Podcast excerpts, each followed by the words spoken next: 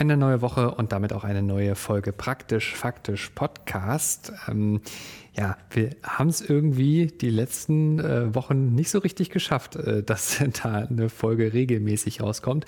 Dabei ist es ja eigentlich ganz einfach. Ne? Ein Podcast, da kommt jede Woche eine neue Folge raus. Hatte verschiedene Gründe.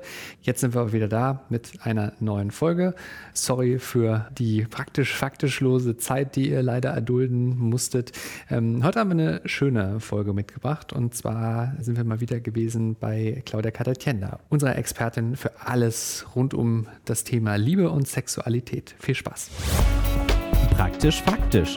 Der Wissenspodcast der Rheinischen Post. Sex. Aha. Sexualität ist ja eigentlich was, bei dem viele denken, das ist vielleicht die schönste Sache der Welt, aber auf jeden Fall die schönste Nebensache der Welt. Es gibt aber auch Leute, die finden das gar nicht so toll und das muss nicht unbedingt was damit zu tun haben, dass sie vielleicht Erektionsprobleme haben oder Probleme haben, Lust zu haben, sondern die sagen, sie haben einfach grundsätzlich keine Lust auf Sex. Man nennt das Asexualität und Henning und ich, wir haben gesagt, wir müssen uns das mal erklären lassen und deswegen sitzen Henning Bulker. Hallo. Und ich, Susanne Hamann, heute wieder mal auf der Therapiecouch und zwar von Claudia Kader-Tiender. Sie ist Paar- und Sexualtherapeutin in Düsseldorf und Essen und äh, schön, dass wir wieder hier sein können. Hallo, guten Tag. Steigen wir mal so ein. Was ist denn überhaupt Asexualität? Also ab wann spricht man davon, dass jemand asexuell ist?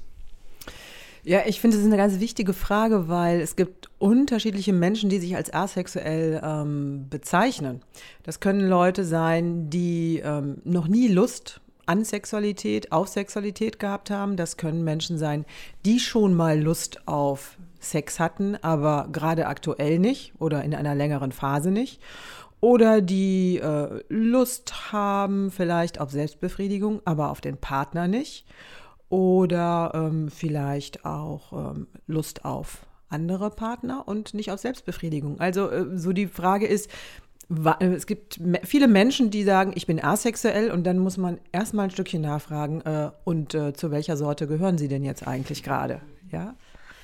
Okay, also es ist so ein bisschen wie eben, äh, ja, es, es, klingt jetzt so, es ist mehr wie eine Orientierung eigentlich. Man, also wenn ich Asexualität höre, das Wort, dann denke ich irgendwie erstmal an eine Störung. Es mag jetzt vorurteilshaft sein, aber erstmal würde ich das so, würde ich das so denken, aber tatsächlich ist es eigentlich eher eine Neigung, was, was man mag oder was man nicht mag. Ja, so würde ich es nicht sagen. Ähm, also Asexualität heißt ja ähm, für mich, ich habe keine Lust auf Sexualität. Ich verspüre keine Erregung. Und ähm, prinzipiell bin ich davon überzeugt, dass jeder Mensch ähm, sexuelle Erregung spüren kann. Und wenn er das nicht tut, dann hat er das noch nicht gelernt.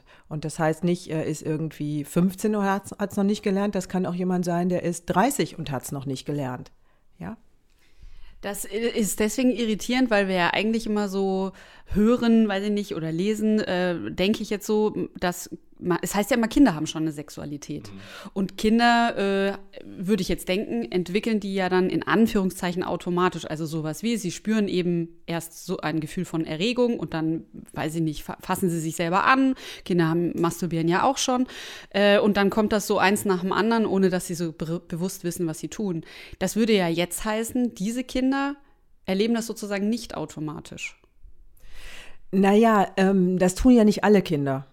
Also es gibt Kinder, die äh, machen das, die, ähm, die haben eine Zufallsentdeckung und äh, finden, das fühlt sich irgendwie gut an und machen das.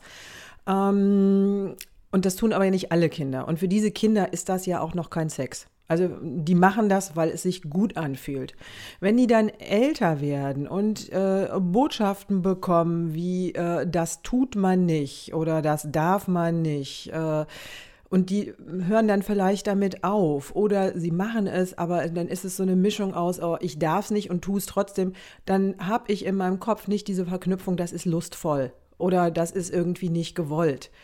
Ähm, und es gibt natürlich auch die, die überhaupt nicht die Erfahrung gemacht haben. Also das heißt, ich habe in meinem, meinem Gehirn keine Verbindung ja, äh, zu, zu meinem Geschlecht im Sinne von, das ist auch lustvoll.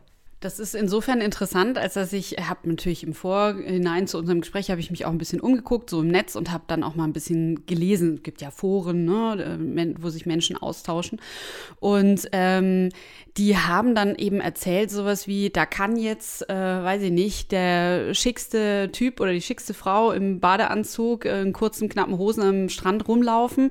Und alles, was sie sagen können, ist, es sieht schön aus aber es löst eben nichts in ihnen aus. Es ist genauso spannend, wie wenn eine süße Katze durch die Gegend läuft. Und das klingt für uns natürlich oder für mich, ähm, die ich mich jetzt nicht dazu zähle, klingt das so ganz, ja, ganz seltsam. Man kann das gar nicht glauben, dass man nicht eine, weil das ist ja auch, ich bestimme das ja nicht. Also wenn jetzt ein Typ vor mir läuft, den ich sexy finde, dann denke ich mir ja nicht, den muss ich jetzt sexy finden, sondern einfach etwas in mir drin springt an. Das ist ja auch das, worauf Werbung ganz viel abzielt, ne? diese, diese implizite Sexualisierung von ganz, ganz vielen Dingen. Also da, unsere Welt ist ja durchsexualisiert gefühlt, wenn man sich so die gerade, gerade Werbung anschaut und die, und die, ne? und auch, auch in, in, Serien und Filmen und überall ist das irgendwie Thema und dann mir vorzustellen, dass das, äh, dass da Leute nicht so drauf reagieren, sondern dass halt einfach nur so da ist, ähm, ist eine, ja, eine, mir, auch mir eine fremde Vorstellung. Aber wir äh, reagieren ja auch nicht alle auf das Gleiche. Also natürlich gibt es irgendwie so Reize, auf die sehr viele Menschen reagieren, aber sie reagieren vielleicht irgendwie auf den äh, durchtrainierten äh, Blonden und äh, ihre Freundin, äh, die reagiert vielleicht eher auf einen etwas untersetzteren, ähm, keine Ahnung, kahlköpfigen. So. Äh, und das heißt, sie haben ja unterschiedliche Reize irgendwie gelernt, als, äh, als äh, attraktiv zu empfinden. Und ähm, und dann gibt es eben Menschen, die haben das so nicht gelernt. Also es geht nochmal, es geht darum, ich muss das lernen, ich muss eine Verbindung haben. Und diese Verbindung, die ist eben erlernt. Sexualität ist nicht natürlich. Ja, also was natürlich ist, ist, äh, ist in gewisser Weise unser Erregungsreflex, den muss ich aber auch wahrnehmen können und den muss ich auch sozusagen eine Erlaubnis dafür haben. Äh, und unser Entladungsreflex und alles, was dazwischen passiert an Sexualität, das ist erlernt. Das heißt, also wenn ich mir das jetzt vorstelle, man kommt jetzt dann hierher zu Ihnen mit diesem Thema. Dann also da muss man ja erstmal sagen, das ist für mich ein Problem, ne? Also weil das hatten ja. wir in einer anderen Folge auch schon mal. Ja. Solange man es nicht selber als Problem definiert, ist das äh, vielleicht auch erstmal gar kein Thema. Ja, also es müssen nicht alle Menschen Sex haben, um glücklich zu sein. Ich kann Sex haben, äh, keinen Sex haben und äh, ich habe ein total gutes Leben. Ich kann auch eine Beziehung haben, weil diese Leute, ähm, die vielleicht Sexualität jetzt nicht als erregend finden oder als wichtig finden, die können äh, eine ähm, können trotzdem äh, eine emotionale Bindung zu ihrem Partner haben und das ist das, was trägt und was sie wunderbar finden. Ja, das ist so das Gegenteil zu so einem äh, Don Juan, der äh, durch die Gegend läuft und äh, da und da und jeder, jeder Stadt eine Frau hat. Der hat keine emotionale Bindung zu irgendeiner Partnerin. Ähm, so, also das heißt, ich kann durchaus eine Beziehung haben und äh, ich bin ganz glücklich mit meinem Partner, meiner Partnerin, habe da ein, ein offenes Herz und kriege da ganz viel. Und äh, die Sexualität, die finde ich nicht als erregend, die habe ich noch nicht für mich entdeckt. Und äh, trotzdem geht es mir gut. Ja. Ja, es war ganz interessant. Einer schrieb auch, also ich möchte Bausparvertrag und langweiliges äh, Tofu-Gericht kochen äh, gemeinsam. Das finde ich alles toll, nur Sexualität. Das möchte ich halt nicht. Ne? Das ist genau das, was sie eigentlich beschreiben. Dieses, äh, man möchte eine Beziehung, man möchte sich begegnen und reden und so. Ich äh, lese da oder habe aber auch gelesen, dass eben das, was Henning gerade sagte, dass eben, äh, dass sie dann beschrieben haben, das ist ein ewiges Coming Out, mhm. weil sie das Gefühl haben, die Gesellschaft akzeptiert das ja nicht. Ne? Und es beginnt natürlich schon in der Jugend, alle in Anführungszeichen entdecken sich und erzählen von Sexualität, erstes Rumknutschen, erstes Mal und so weiter. Und die hocken halt da, müssen sagen, äh, also weder können sie mitreden, noch wollen sie mitreden. Und das ist ja nochmal eine andere Dimension. Mhm.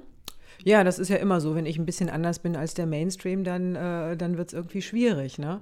So, und ähm, also wenn, ähm, wenn ich mich damit aber gut fühle, ja, wenn ich sage, okay, die anderen sagen das und die meisten finden, finden das toll, ich nicht und es geht mir gut damit, äh, ja, dann ist es auch, äh, auch nicht, nicht, nicht schlimm. Ne? Doof ist natürlich, wenn ich mich jetzt in irgendjemand verliebe und den richtig toll finde und dieser Mensch möchte gerne Sexualität haben und äh, ich bin dann da und sage so, naja, also mit mir irgendwie nicht. So, ne, dann, äh, ja, dann ist es vielleicht dann auch in einem späteren Alter, ähm, vielleicht mal eine Überlegung wert, möchte ich da, äh, möchte ich da einfach mal schauen. Und oft, also das ist nicht so oft, oft nicht so verankert. Es ist oft so, dass die, dass die Menschen denken, ich bin so und ich bin unveränderlich. Und das ist eben das, was ich sage, das ist nicht. Also sexuelle Erregung können wir alle verspüren, nur es bedarf bestimmter Lernschritte. Und das kann ich auch noch in einem späteren Alter lernen, wenn ich mich irgendwann dann dazu entscheide.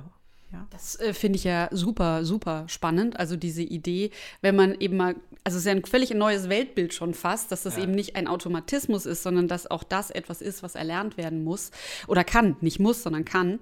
Ähm, und dass das auch nie endet, äh, finde ich eine super spannende Idee. Wie machen Sie das denn? Also wenn dann Leute herkommen, also das ist so, wie, wie also ne, man möchte das dann ja schon noch mal plastisch haben. Ja. Wie entdecke ich jetzt meine Sexualität? Wie geht das genau. jetzt los? Ja, also ich glaube, dazu könnten wir dann ein Vier-Tage-Special machen. ähm, das, ähm, also das, das, ist, das ist wirklich sehr komplex. Ich muss natürlich erstmal mit diesem Menschen irgendwie wirklich seine Lebenssituation äh, besprechen und rausfinden, wo steht er gerade, was für Erfahrungen hat er gemacht und äh, wo will er hin und ähm, so. Und manchmal gibt es auch schon irgendwo was, worauf man aufbauen kann. Ähm, und deswegen ist es wirklich, ja, also ich kann hier an dieser Stelle nicht sagen, wie macht man das. Ich kann nur sagen, es ist ein Prozess und es dauert ein bisschen. Es hat viel damit zu tun, auch ähm, selbst, ähm, sag ich mal, Selbsterkundung zu machen, Selbstberührung auch zu machen.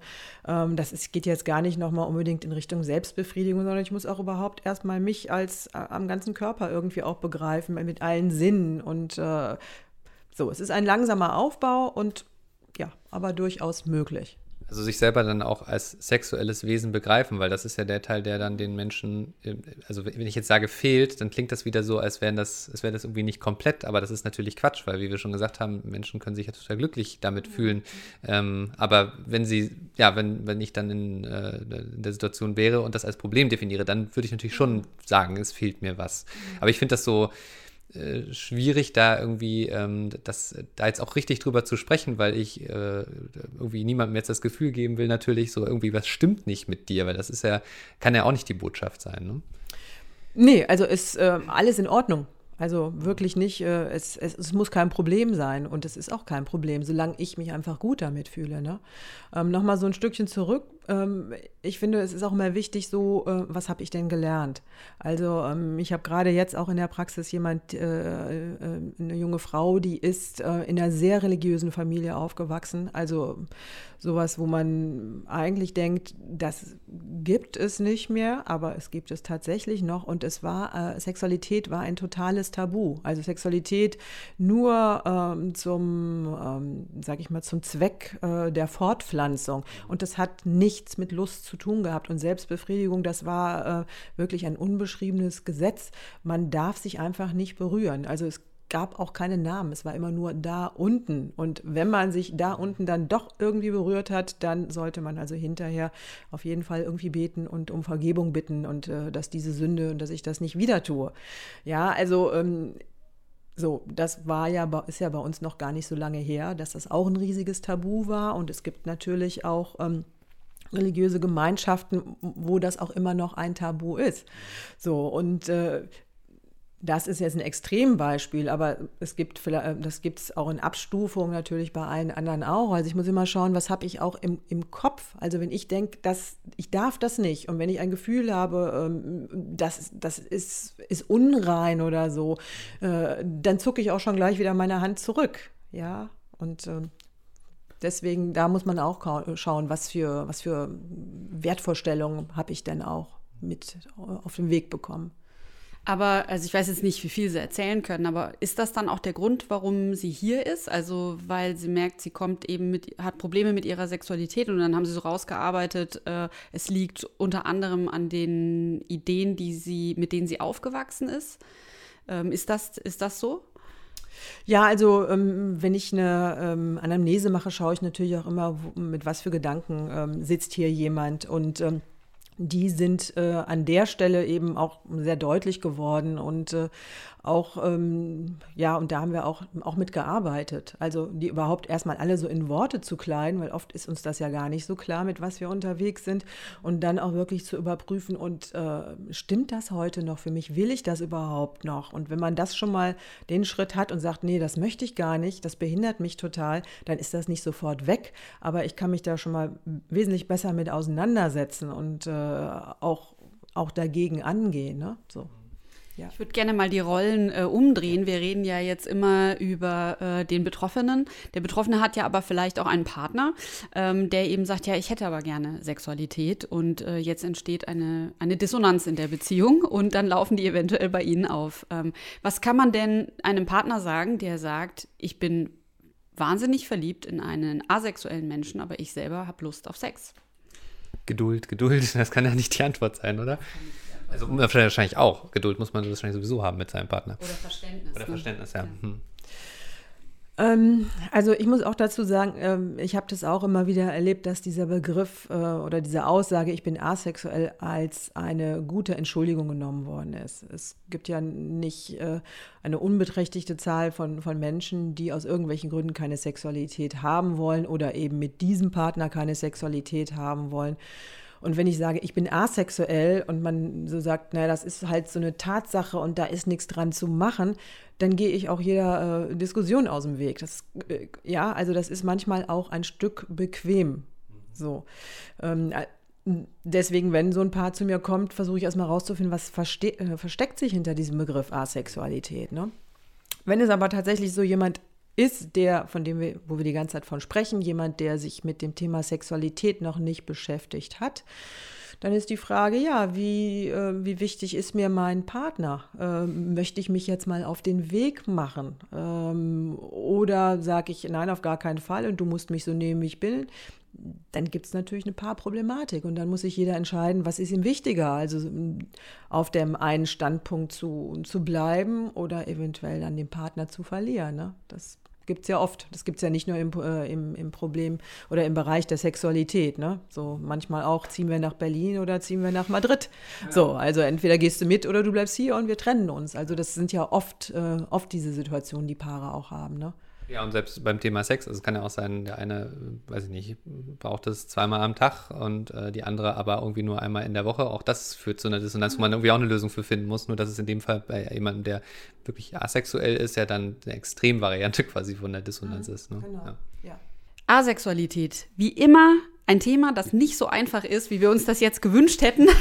es gibt keine Schubladen und kein einfaches Schwarz-Weiß-Denken, sondern jeder muss sich aufmachen, äh, herauszufinden, was bei ihm stimmt und welche Wahrheit für ihn richtig ist und was das für sein Leben bedeutet. Aber es gibt Leute, bei denen man Hilfe bekommen kann und eine davon, mit der haben wir heute gesprochen. Vielen Dank für die Zeit, Frau Kader-Tienda. Ja, ich danke. Tschüss. Keine Lust auf die nächste Folge zu warten? Neue Themen gibt's rund um die Uhr auf rp-online.de.